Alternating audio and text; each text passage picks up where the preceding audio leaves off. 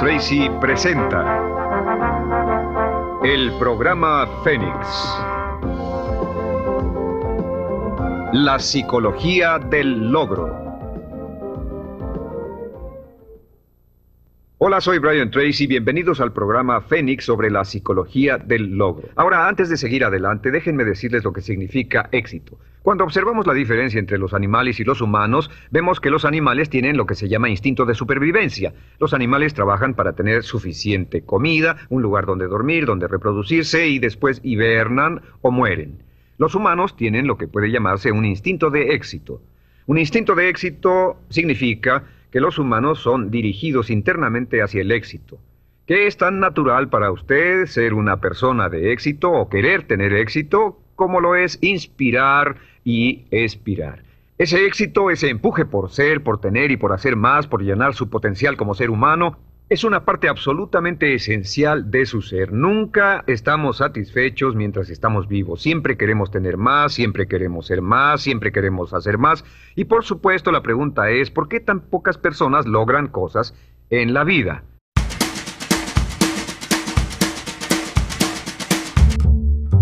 Esto es Ojo en Tinta, el podcast. Libros para salvar al mundo. Conduce este capítulo Pablo Espinosa Salazar.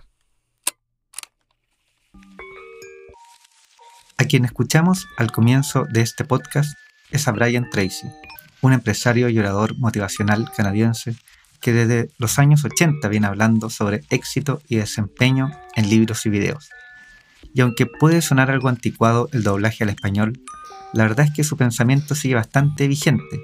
Si antes circulaba en VHS, hoy circula en redes sociales de emprendedores y en YouTube.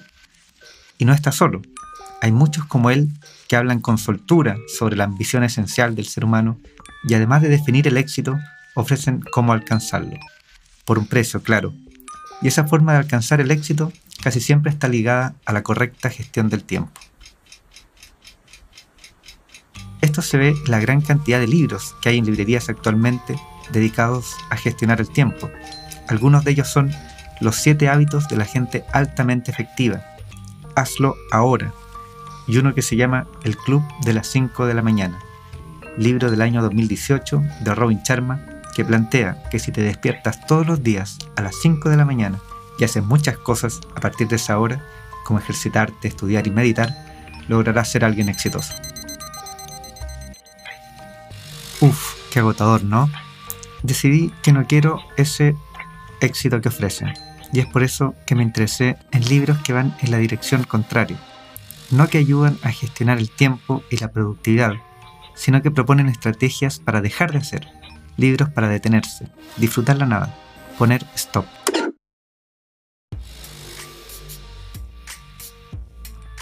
Y fue así como llegué al socialista franco-cubano Paul Lafarge, yerno de Karl Marx, quien después de ver la clase trabajadora agotada, escribió en 1880 el panfleto El derecho a la flojera, y al popular filósofo coreano Byung-Chul Han, quien preocupado por la hiperactividad actual y por la difusa frontera entre vida y trabajo, escribió La sociedad del cansancio, el año 2010, un diagnóstico crudo sobre la forma agitada en la que vivimos. Y fue así también como llegué al libro Metafísica de la Pereza, publicado por la editorial NED el año 2022 y escrito por el filósofo español Juan Evaristo Valls, con quien conversaré en este capítulo. En su libro, Juan Evaristo critica la competencia, la ambición y la incesante búsqueda del éxito y la riqueza, algo más propio, dice, de la racionalidad neoliberal que de la naturaleza humana, que nos ha llevado a comprender la vida como una carrera, una carrera tan agotadora y que se ha extendido por tanto tiempo que ya nos parece la única forma de vida posible. Y es por esto que cada vez se ve más difícil para nosotros concebir momentos más allá de la lógica del rendimiento. Seguro les ha pasado que tienen tiempo libre y se sienten mal. Piensan que deberían estar haciendo algo, algo productivo, o algo para ser felices al menos, algo instagrameable quizás. Por supuesto, tener tiempo libre no es solo una decisión personal. La vida es cara y hay que pagar las cuentas, a veces con más de un trabajo. Pero es innegable cierto culto por la producción, por hacer, por emprender. En Metafísica de la Pereza, Juan Evaristo presenta como respuesta a esto, en sus palabras, un repertorio de estrategias para parar y lograr que el tiempo muerto no sea ni estúpido ni imposible, sino que vivido. Y lo que nos muestra es una admirable galería de personas ineficientes, flojas e incompetentes, tomadas del cine, la música y la literatura, de quienes tenemos bastante que aprender. Una de ellas veremos es Britney Spears, quien en un momento de su vida, agotada por el acoso de los medios y la presión de ser perfecta, decidió rebelarse. Juan Evaristo pasó a Chile a dar unas charlas y aproveché de conversar con él. Nos juntamos en la librería Ulises de las Tarrias, en el centro de Santiago. Lo que surgió en la conversación son argumentos bastante convincentes para ver la flojera como un modo de liberación, que tiene un potencial crítico y político. En primer lugar, le pregunto a Juan, ¿por qué necesitamos la flojera y por qué merece ser defendida? Creo que es importante ver, con, ver de forma suspicaz, eh, con, ojos de, sospecha, eh, la, degradación y el escarnio que la pereza y todas sus artes, el paseo, las vacaciones, el, descanso, la divagación, la huelga, la jubilación, han tenido eh, históricamente. Creo que hay que sospechar de esa infravaloración. Y creo que el motivo de, esa, de ese desprecio eh, tiene que ver justamente con, con, su complemento, es decir, la sobrevaloración o el excesivo celo con el que siempre hemos valorado el trabajo y las personas eh, trabajadoras. Creo que es, es, es, es, peligroso, creo que habla de una cultura capitalista ya muy antigua, ya con, con varios siglos, que de alguna forma va, va instalando en nosotros la idea de que nuestras vidas eh, no valen sino por, sino por lo que producen o sino por sus méritos. Es decir, esto es una idea de, de Agamben en realidad diría, que la vida si no es trabajada no sirve o sobre todo que la vida no vale en tanto sí misma, que es el gran problema. Es decir, parece que eh, en una sociedad centrada en los valores de la productividad y la, y la operatividad, eh, inmanentemente, es decir, por sí misma, la vida no tiene eh, ningún valor. Entonces esto me parece como sumamente problemático, sobre todo porque sitúa en el centro de la sociedad y del, y del espacio político el, el, capital, no solo digamos el capital en su sentido clásico, sino en los sentidos en los que tantos autores contemporáneos han tratado de pensarlo como capital humano, ¿no? Como la Ardot o Iluz, y por tanto capital afectivo, capital sexual, capital social. Eso está en el centro y eso quiere decir que, digamos, y esto es algo que también Hannah Arendt en la condición humana lo explicó muy bien, solo las relaciones, las relaciones económicas son las relaciones por eh, excelencia y nuestra forma de vida, nuestra forma de ocupar el espacio cívico y político es desde la explotación justamente, porque nuestra vida no vale si no es sometida a esta lógica del incremento indefinido del trabajo, que es el del, beneficio, perdón, que es el, el capital. Entonces, en ese sentido, me parece importante hacer una revalorización de la, de la pereza justamente para abrir un horizonte de vida y de pensamiento eh, y sobre todo una forma de desear que vayan más allá justamente de los límites eh, capitalistas en los que nuestra vida y el horizonte de lo pensable están eh, restringidos. ¿Me explico? De ahí también la idea de no hacer solo, digamos, un elogio de la pereza, o sea, no solo, digamos, eh, cantar las gracias de la pereza, no solo tampoco hacer una vindicación de la pereza, es decir, defender desprejuiciadamente mm, lo conveniente y lo, y lo, y lo gustoso de no hacer nada, sino que mi propuesta es hacer una metafísica de la, de la, de la pereza, es decir, realmente proponer un imaginario o ofrecer un repertorio eh, de prácticas y de formas de estar en el mundo mm, que desafiaran en algún sentido esta lógica capitalista o que pudieran, digamos, darle cuerpo a algo así como un deseo postcapitalista o como un deseo no neoliberal. Entonces, de ahí una cierta voluntad, que es una voluntad irónica, jovial, pero una voluntad sistemática de, bueno, en realidad... Eh, tenemos que construir un imaginario de vida buena, no capitalista, que nos falta. Es decir, tenemos que construir un vocabulario de la libertad, eh, toda vez que parece que nuestros horizontes afectivos e intelectuales están dentro del capitalismo y los modos que tenemos de expresar la libertad, eh, en el fondo son formas sutiles y sofisticadas de control y de gobierno de uno mismo. Entonces, de ahí esa idea eh, casi más un poco programática de hacer una metafísica de la pereza. ¿Es esto algo reciente, propio de nuestra época, este culto al trabajo y rechazo a la flojera?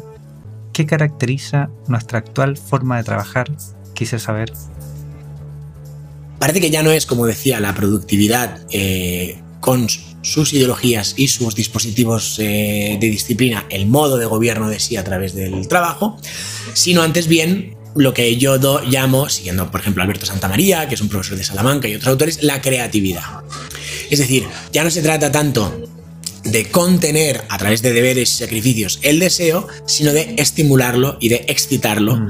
al, máximo. Es decir, la idea es que uno vaya al trabajo eufórico, con sueños, mm, contento, etcétera, etcétera, etcétera. ¿no? Es decir, que entienda que el trabajo es un espacio de realización personal o, como dice la validador, que el sujeto esté plenamente implicado en la conducta que se desea eh, extraer de él.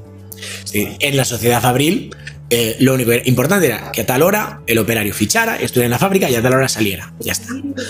Ahora ya no se trata tanto de fichar, sino de que haya una continua motivación, una motivación tal que mezcle lo laboral y lo personal. De modo que uno está siempre chequeando el teléfono, uno siempre está, digamos, trabajando, trabajando para su trabajo o sus trabajos, pero también trabajando para sí mismo, ¿no? Es decir, a través de, esta creatividad, de, la creatividad como nuevo paradigma neoliberal y del gobierno del deseo a través de su seducción y su excitación, el trabajo, la lógica productiva del, trabajo se torna ubicua, es decir, satura todos los espacios de la, de la, experiencia, entonces nos convertimos en aquello que Foucault denominaba un empresario de nosotros mismos, donde continuamente estamos invirtiendo con nuestras energías libidinales, con nuestro tiempo, con nuestros recursos de otra serie para obtener algo más. Más capital afectivo, más capital sexual, más capital social, etcétera, etcétera, etcétera. Y tenemos esta idea de superarnos, de crecer, que es una idea empresarial, pero que ahora se ha tornado una idea existencial, ¿no? Yo tengo un proyecto, y siempre estoy creciendo, yo siempre tengo nuevas metas, etc. No, la vida hay que aprovecharla, hay que invertir, esto no me, esto no me renta, que es la expresión que se usa en, o no me cunde, es decir, esto no me vale la pena hacerlo porque no es algo, no es algo beneficio. Eh, etcétera. Entonces, esta ubicuidad no solo da cuenta, digamos, de la de la, de la, eficiencia y de la sofisticación de los dispositivos de, gobierno de sí vinculados a la, a la, productividad, que tienen también que ver con el FOMO, con el fear of missing out, con este mostrarse siempre ocupado y con muchos proyectos, etc. Sino que también suponen algo así como un déficit o una clausura de la imaginación. Entonces aquí hay, yo creo, varias cuestiones. De un lado, que toda una serie de, pasiones con un potencial disidente y revolucionario son ocluidas, es decir, la rabia, el eh, cansancio, el descontento, y con ellas, digamos, se pierde la capacidad crítica, porque uno no puede ir al trabajo mostrándose enfadado, eh, porque uno tiene que ser competidor, pero también buen compañero, ¿no? Porque está demostrado que el buen ánimo promociona, hace promocionar la creatividad, entonces ahí hay una disminución de la capacidad crítica por la que luego me, interesará leer la pereza como un deseo de desobediencia, porque la pereza como que eh, se nutre de todos estos hijos bastardos y desterrados, como son la rabia, el cansancio, ¿verdad? la placidez, el sueño, etc. De un lado. Y de otro lado, efectivamente, como decía antes, y es por lo que hemos olvidado, digamos, estas artes de la pereza, porque nuestros horizontes de vida buena se inscriben estrictamente en una lógica capitalista. Es decir, es como si solo tuviéramos para escribir nuestra libertad el código de aquello que nos eh, somete. ¿no? Entonces, justamente en un mundo donde no podemos parar, no solo no podemos parar de trabajar, sino no podemos parar de hacer planes, de consumir redes, de publicar, de publicar, de generar imagen, etc. En un mundo donde no podemos parar, parece que la revolución es aquello que hemos olvidado, que es justamente aprender a detenernos, aprender a renunciar, aprender a decir que no, entonces, de ese modo, aquello que hemos olvidado es el espacio justamente de una nueva resistencia en un sentido, digamos, micropolítico o mm, en el modo de hacer una política de nosotros mismos, de alguna forma. Me parece interesante en tu libro que tú escribías como víctima también, como que lo, eh, dices, la, creo la palabra es un clamor a propósito de la vida que no he vivido, de la que he sido expropiado, pero que quiero reclamar como mía. Lo he escrito desde el deseo de salir de esa vida, de cambiar. tú también te declaras víctima de este sistema. Que, Sí, eso es, una de las cuestiones que me parecen sinceramente más importantes del, libro, quizá a un nivel, digamos, poético, porque no quería, no me interesaba bajo ningún concepto ocupar la posición de autoridad. Como yo soy un perezoso, entonces voy a daros consejos sobre la eh, pereza. Eh, no me interesaba esa, esa, posición porque, bueno, porque es mentira. Eh, porque no es eh, convincente. Mm, y porque hace de la pereza algo así como, como que fetichiza la pereza. Hace de la pereza un saber, algo que esté en posesión de unos y que pueda ser transmitido a otros. Y sobre todo genera una relación vertical que me parece completamente alejada del espacio ético político que yo quería ocupar en un sentido. Aquí es cierto que, digamos, Kierkegaard, que es un autor que he estudiado mucho, eh, me ha influenciado mucho en ese sentido. Entonces, no me interesaba tanto hablar, como digo, desde algo que he conseguido o desde un saber o desde una posición de autoridad, sino antes bien ocupar una posición de vulnerabilidad. Es decir, yo, no, yo estoy como vos, estoy como todo el mundo, estoy atravesado por un malestar, pero tengo la sospecha de que este malestar no es solo algo individual. De hecho, esa es, la forma de, de despolitizar el malestar. Decir que es mi culpa que no he sido capaz de producir tanto sino que ese malestar, lejos de ser eh, individual, es un malestar que nos atraviesa como sociedad. Y que en ese sentido, aunque lo olvidemos, es un punto de encuentro. O sea, lo que tenemos en común es el dolor que compartimos, son esas heridas que compartimos. Entonces, digamos, desde ahí sí que me parece legítimo hablar. Aquí me pasa algo, quiero mostrar aquí esto que me pasa, pero para que todos a los que nos pasa, todos y todas a los que nos pasa lo, mismo, mm, podamos generar un, vínculo para hacerle frente a, eso. Eso me parecía importante. Y también porque la otra cuestión que quería decir. Mm, bueno, creo que es importante escribir desde la contradicción. Me parece sumamente importante. De entrada ya para desestabilizar una cierta idea de identidad y de autor soberano que sabe cosas y explica. Eh, la identidad es uno de los dispositivos más clásicos de gobierno de uno mismo y uno de los más seductores, ¿no? Como, como cuidamos nuestras identidades en las redes sociales y así. Eh, y si uno entiende la pereza, como yo quiero proponerla, como un deseo de desobediencia o como un deseo de liberación, tiene sentido que uno desee lo que no es, o que uno desee lo que no tiene, o que uno desee lo que le han quitado, ¿no? Es decir, eh, igual que alguien que está preso en la cárcel solo habla de salir de la cárcel. Igual que alguien que, que no puede caminar porque ha tenido un accidente, por ejemplo, solo habla del momento en el que camine, es decir, de aquello que no es o de aquello que no tiene, asimismo a mí me gustaría hablar de la, de la, pereza, como esa vida que me han quitado o como esa vida que ha de estar en alguna parte, aunque no sepa cómo vivirla, aunque no tenga las herramientas, aunque no tenga el vocabulario. Es decir, como que la pereza tiene un potencial crítico y político porque nace de un rechazo a la realidad establecida. No, esto no es. Ha de, poder vivirse de otra forma. Ha de haber otro, otro lugar. Y en ese sentido creo que la, pereza habilita esto que Verónica Gago denomina la potencia cognitiva del deseo.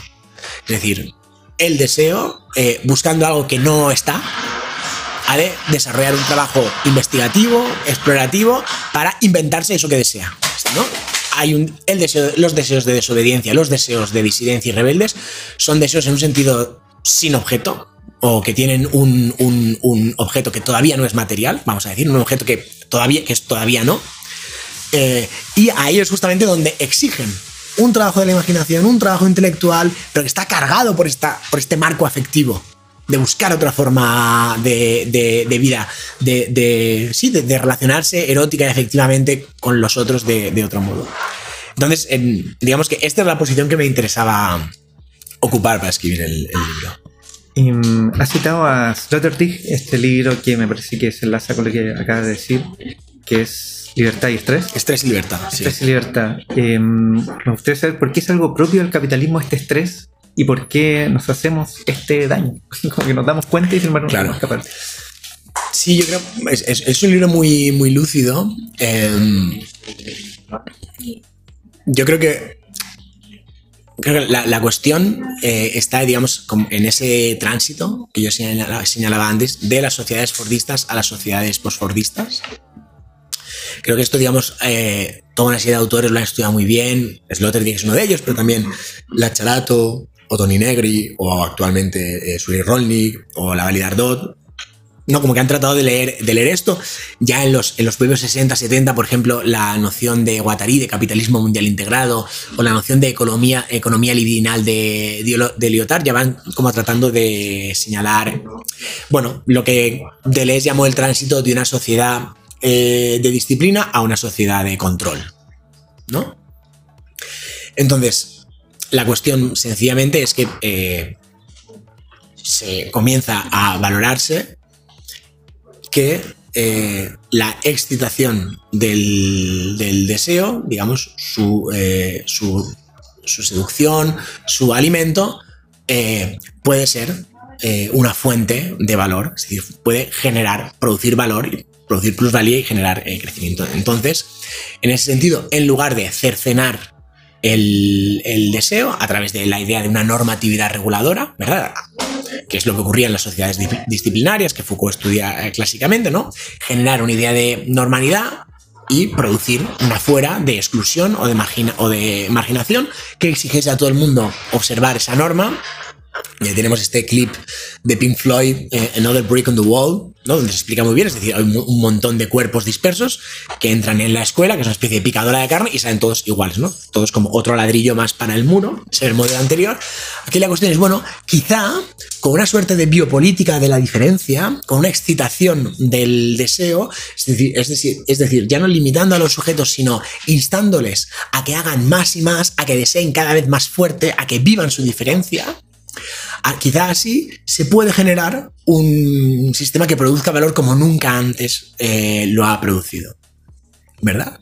Entonces es en ese, en ese momento justamente donde la economía libidinal pasa por estar siempre revolucionada, donde pasamos por estar instados a eh, desear más y a ir cada vez más allá, ¿no? Como empieza a haber una especie de tiranía o una especie de inyunción de lo extraordinario de lo excesivo, de lo extraordinario. De ahí que en el prólogo también como que ah, intente hacer todo este trabajo conceptual de poner extra, ex, ¿no? Mm, entonces, en ese sentido, eh, somos, como dice Leotard, una sociedad de estrés y en tanto sociedad estresada somos gobernados. Porque somos una sociedad que solo encontramos un equilibrio a través de niveles de estrés, a través de una activación del deseo, a través de una seducción constante del deseo precisamente que es la que nos va a llevar a ocupar plenamente nuestra condición de consumidores, estar todo el tiempo consumiendo, queriendo trabajar más, queriendo tener más planes, es decir, a meternos plenamente en la máquina capitalista cuando antes realmente eh, por la distribución, digamos, urbanística y arquitectónica de la sociedad disciplinar, podíamos separarnos más de ella. ¿no? Porque antes era una cuestión de gobernar el cuerpo, vale, este cuerpo está aquí produciendo. Y ahora la idea, una expresión más antigua, pero que emplea Foucault, es, digamos, gobernar nuestra alma, es decir, gobernar el deseo. ¿Cómo gobernarlo? Sin dejar de excitarlo. Para, digamos, domar el deseo para que siempre, para que quiera, para que afirme, pero afirme en una dirección, digamos, capitalista. Aquí claramente una cooptación, eh, un, si se quiere, un, un robo que hace una, o una fagocitación que hace el capitalismo de lo que antes fueron las estrategias de la disidencia, no sé, en los 60, los 70 era como rompe las normas, ve más allá, no te, no conformes con el orden establecido. Eso se torna ahora en reclamos de la empresa, del sector eh, laboral, siempre despierto, siempre motivado, con sueños, etc. Entonces, justamente en ese sentido, Sloterdijk es muy inteligente porque sabe leer esos dispositivos de control en términos de estrés, de estar siempre con con el deseo excitado, y por tanto una vez ha colocado lo que antes era forma de lo que antes era una práctica de la libertad, ahora es una práctica del, dominio, la sobreactivación, cumplir deseos, tener sueños, estar eufórico, querer cada vez más, puede señalar un lugar inexplorado para la libertad, que tiene que ver con estar tumbado, que tiene que ver con desconectarse de la matriz, que tiene que ver con romper esa adicción de información e intercambio de datos, que tiene que ver con de crecer o con no crecer o con mm, abrazar lo que uno tiene y no, no, estar sometido, digamos, a esa imagen de lo que uno será, eh, etc. Entonces yo creo que, digamos, ese es el desplazamiento que se produce y, la trampa está en, esta falsa sensación de, libertad, por así decir. Ahora uno piensa que, a diferencia de nuestros padres de otras épocas, que tenían que estar picando piedra en la, o tenían que estar en la fábrica o en la oficina hasta que llegan la hora, a diferencia de, esta, de este estatismo, tenemos la impresión de que ahora somos libres porque podemos estar circulando, conectados eh, y moviéndonos sin, parar. Pero ese es, ese es, el problema, digamos. Que la falta de, la de libertad pasa porque no podemos parar. Eh, y ese es, digamos, el reordenamiento o el rearme del, deseo que yo querría pensar, ¿no? Un, deseo no excitado, un deseo plácido, un deseo tranquilo. La palabra libertad es muy interesante que la ocupes porque ahora eh, creo que está muy en boca de todos los políticos, particularmente los de extrema derecha. Sí, absolutamente. Eh, políticos como Trump, Meloni, Milley.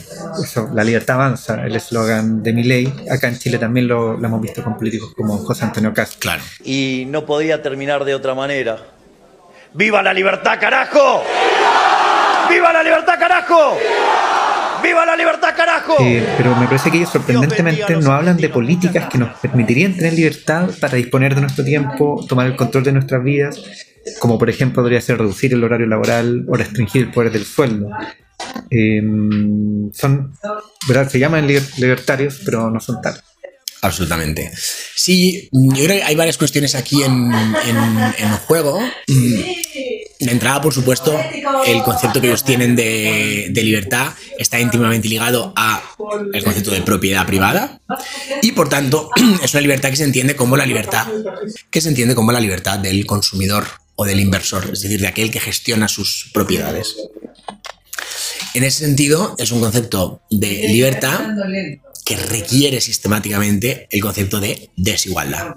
Y por tanto, paradójicamente, es un concepto de libertad que requiere, en tanto que reclama la idea de desigualdad, la idea de explotación y de alienación. Entonces, esa idea de libertad es una idea de libertad como privilegio. Porque la libertad de unos es, requiere como condición de posibilidad el sometimiento de otros, toda vez que exige una relación con la propiedad. ¿cierto? Entonces, en este sentido, eh, de un lado, no me extraña que no propongan, digamos, eh, políticas sociales para disfrutar de la vida en su inoperancia, pero si lo hicieran incluso, sería igualmente problemático, porque ofrecerían imágenes de la pereza como privilegio, que en nuestro sistema tenemos miles. La pereza como ir al jacuzzi o al spa, la pereza como darse masajes, la pereza como no hacer nada porque he heredado una serie de propiedades y vivo de las rentas, la pereza como hacer un viaje de lujo, es decir, nuestra sociedad realmente está saturada de imágenes de pereza, donde la pereza suele ser o un lujo o un mérito, o sea, un, o un premio a nuestro mérito, ¿no? Como he trabajado toda mi vida, ahora... Mm, esa no es ni la pereza ni la libertad que a mí me interesa lo que yo propongo en el, en el libro. De un lado, a mí no me interesa la pereza como eh, privilegio, sino como derecho.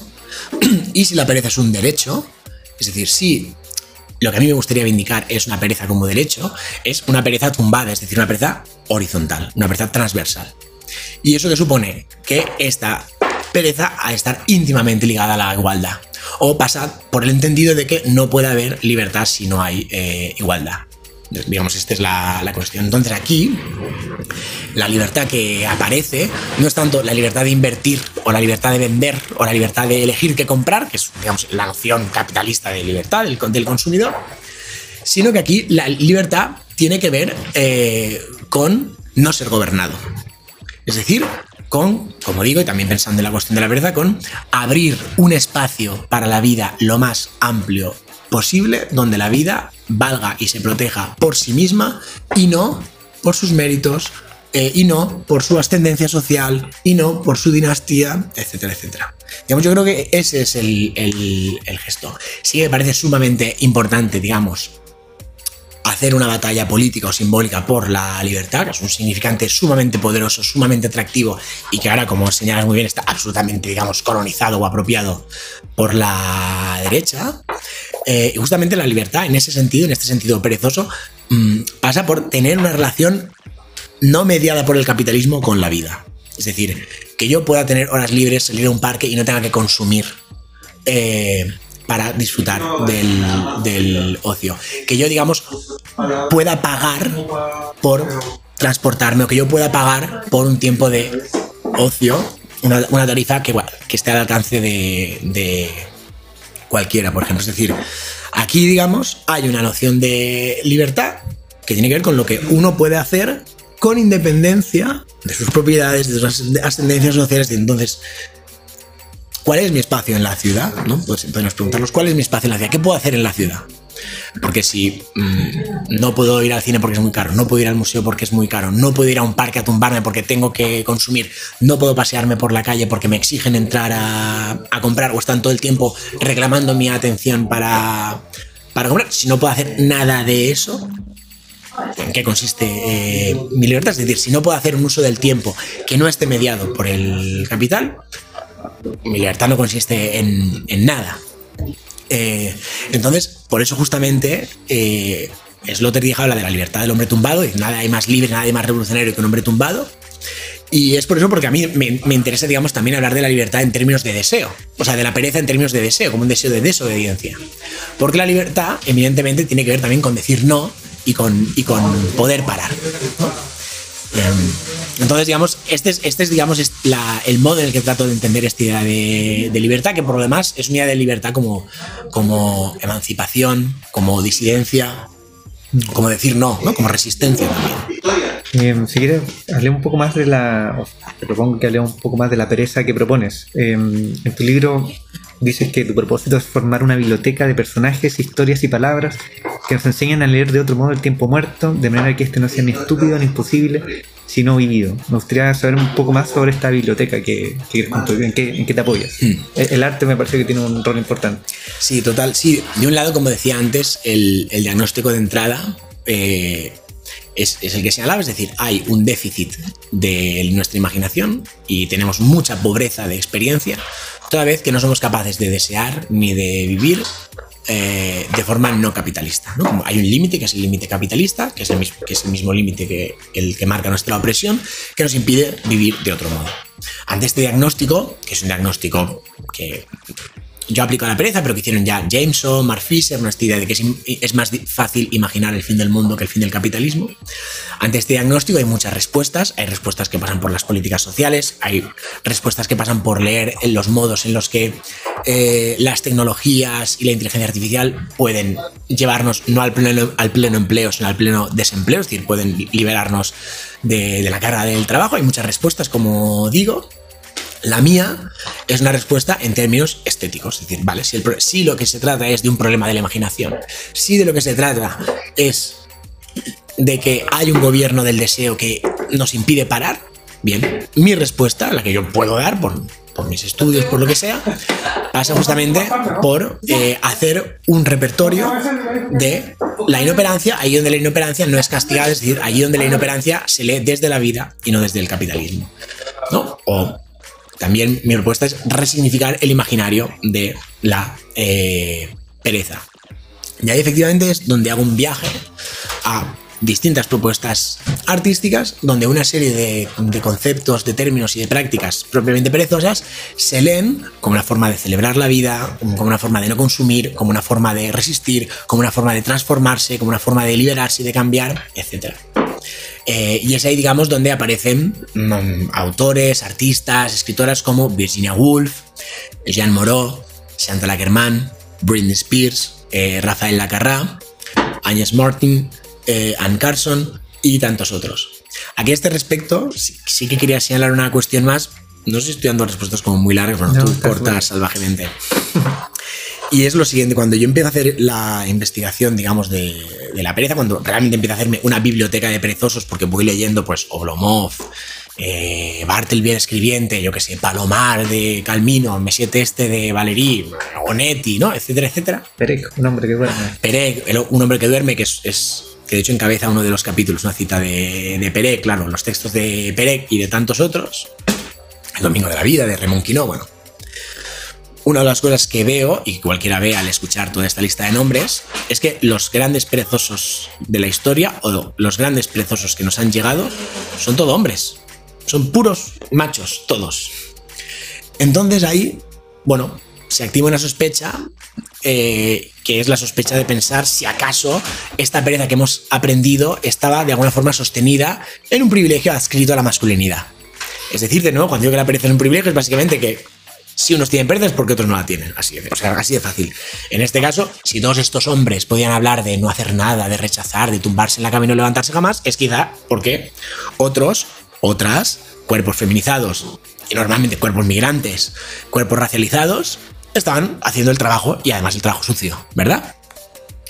Entonces, en ese sentido, y sin desdeñar las enseñanzas que todas estas personas y artistas, etcétera, sostenidas en su privilegio, nos han podido legar, mi propuesta para esa biblioteca era partía de la pregunta de, bueno, ¿qué ocurriría si en vez de tener una vitrina o un repertorio de vagos, de machos vagos, buscara aquello que es menos frecuente, que son mujeres eh, perezosas o sujetos no masculinos o heterodisidentes perezosos. ¿Qué, ¿Qué, ocurriría? ¿Pasaría algo? ¿Encontraríamos otros afectos? ¿La pereza sería diferente? ¿No? Porque una, una pregunta de exploración. Y sí que me parece eh, que sí que se consigue justamente esta reflexión de la vulnerabilidad y de la libertad que me parece que es mucho más interesante que una reflexión desde la autoridad y la creatividad, que es la que parece que nos traían, eh, digamos, estos perezosos. Y por eso mismo justamente me propuse que el libro fuera principalmente con autoras eh, no masculinas. ¿no? Es decir, aquí hay, si se quiere, una, una apuesta feminista del libro que pasa por la cuestión poética, pero justamente era esa cuestión. Es decir, también como sin decir demasiado yo, a veces sí que se dice esta cuestión que acabo de explicar. Pero bueno, vamos a hacer un, un repertorio, pero vale, no voy a hablar ni de Oblomov, ni de Onetti, ni de Bartleby, que creo que aparece una vez, eh, ni de Palomar o ni de Tatán. No, voy a hablar de Ann Carson, Chantal Ackerman y Jan Moore, es decir, toda una serie de artistas que suelen estar eh, secundados, secundarizados, perdón, pero que sin embargo proponen ahí una cuestión. Y yo creo ahí, pues, cuando vemos la vacación de Jean Moreau, cuando vemos la vacación en los paseos de Vivian Mayer, cuando vemos los paseos de Virginia Woolf, justamente ahí encontramos algo que diría que no encontráramos en sus paseantes homólogos como, pues no sé, un Robert Walser, por ejemplo, ¿no?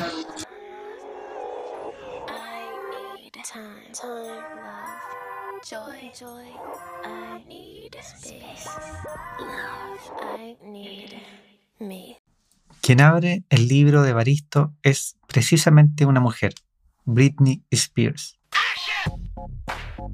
Quise saber por qué ella en particular había llamado su atención y qué podemos aprender de esta estrella del pop. Britney Spears me parece dicho de una forma eh, lapidaria. Creo que Britney Spears encarna el paradigma de la subjetividad neoliberal de nuestros días. Es decir, creo que todos somos, todas somos eh, Britney en algún sentido. Y ahora voy a tratar de explicar ese, ese, sentido. Creo que Britney eh, encarna muy bien este, este patrón del sujeto específico de la sociedad neoliberal que entiende que es el deseo y su excitación la principal fuente de eh, valor. En Britney Spears vemos como toda su vida, durante toda su vida, ¿cómo decirlo mejor? Vemos en Britney Spears que toda su vida y que todas las dimensiones de su vida han tratado de estar explotadas eh, y han tratado de estar, digamos, desprovistas de un cierto valor. Sobre todo, digamos, en el sentido artístico, pero también sobre todo en el sentido de eh, explotación del capital sexual, del, valor, digamos, estético, atractivo de, eh, de Britney. Esto me parece importante, es uno de los grandes objetos de, deseo de los años 90. Eso lo comparte con tantas otras grandes divas de la escena musical, es decir, hasta ahí, ok. Pero lo que me interesa en el caso de Britney es el momento en el que cualquier cosa que Britney haga, cualquier dimensión de su experiencia, tiene un rédito espectacular. Entonces, si Britney Spears se equivoca en un concierto, eso es noticia. Si Britney Spears bebe de más, eso es noticia. Si Britney Spears se enreda con alguien, eso es noticia. Si Britney Spears se separa de alguien, eso es noticia. Se corta el pelo. Si Britney Spears se corta el pelo, que esto es muy, muy importante y ahora querré decir algo, eso es noticia. Es decir, cualquier cosa. Eh, de hecho, hay una canción de Britney que se llama Piece of Me, que dice exactamente esto tú, vosotros queréis una parte de mí. Sea porque me he puesto muy gorda, sea porque soy la tía más atractiva del, mundo, sea porque estoy loca, sea porque soy deseable, sea por lo que sea, vosotros queréis una parte de mí. Es decir, sea por lo que sea, vosotros vais a sacar tajada, vais a sacar provecho. Es decir, vais a estar extrayendo, productivizando mi imagen todo el tiempo porque cantara en un pueblo de Kentucky en una iglesia, porque fuera chica Disney, lo vais a aprovechar también. Porque ahora sea una colegiala sexy que digo Hit Me Baby One Time, lo vais a aprovechar también, etcétera, etcétera, etcétera. Eso es lo que me parece que es, que es significativo. El modo en el que toda la vida de Britney está saturada por esta lógica del capital. Y esta lógica del capital apunta explícitamente a la cuestión del deseo. Al modo en el que nos objetivamos para aparecer y el modo en el que tenemos unas apetencias u otras, decidimos vivir con nuestros errores y aciertos de una forma u otra. Por eso digo que Britney es tan paradigmática. Y al mismo tiempo, no solo empiezo con ella por este carácter, digamos, ejemplar de Britney, porque todos, todas en algún momento, en algún sentido somos eh, Britney, sino justamente por el, el, el, gran esfuerzo de rebeldía que Britney Spears ha llevado a cabo y que le ha valido que la tachen de loca, de histérica, etcétera, etcétera, etcétera, ¿no? Es decir, el momento en el que Britney Spears un buen día de febrero de 2007, si no estoy muy equivocado, va a la peluquería a cortarse el pelo. Pide que le rapen al cero. La peluquera se niega a hacerlo. Todo esto es muy importante. Y al final coge la maquinilla y se rapa el pelo. Y luego vuelve a su casa. Y los paparachis van a acecharle y ella les pega paraguazos.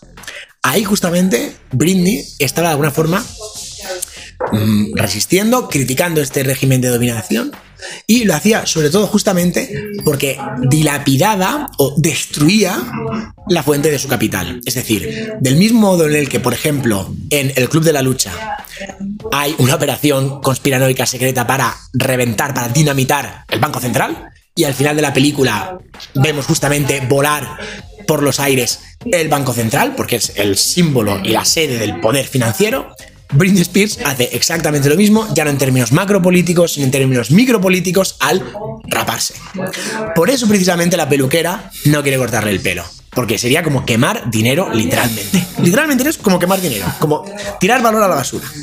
Si Britney lo hace, es porque es consciente de que aquello que social y económicamente la hace valiosa, la degrada radicalmente en términos eh, vitales. Porque la reducción a imagen, la reduce a estar sometida a la opinión de, de los otros y hace que su vida no valga si no es apareciendo de una forma u otra.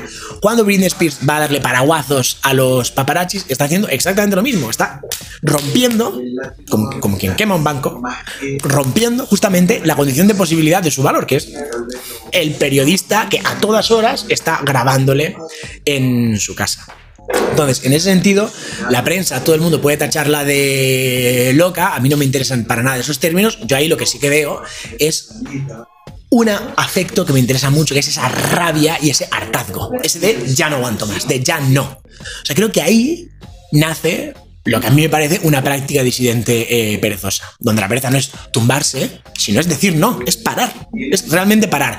Y hay veces que para parar hace falta bombas, hay veces que para parar hace falta maquinillas, hay veces que para parar hace falta un sillón, hay veces que para parar hace falta una puerta, pero eso es una forma de parar de decir basta a esta continua devoración, si se quiere, de uno mismo. Entonces, ese gesto de Britney Spears, marcado por la rabia, por el, un cansancio extremo y por un deseo tan poderoso de decir no, que es más fuerte que las, que las necesidades lógicas que habitualmente a uno le convencen de que siga en la rueda, es por eso por lo que creo que Britney no solo, digamos, es un ejemplo o ocupa el paradigma de la subjetividad neoliberal, es decir, nos enseña cómo todos somos gobernados, sino también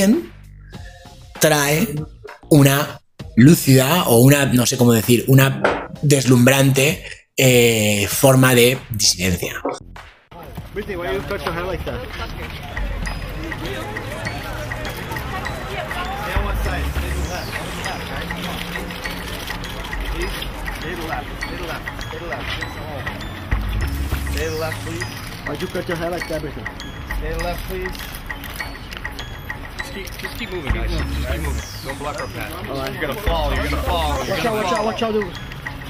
Get left, please.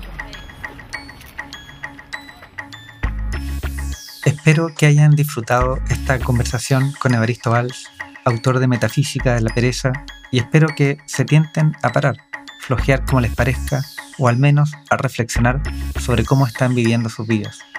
En ojoentinta.com podrán encontrar los libros comentados en esta conversación. Agradezco a Aristo por su tiempo y a la librería Ulises. Hasta pronto. Me voy a descansar.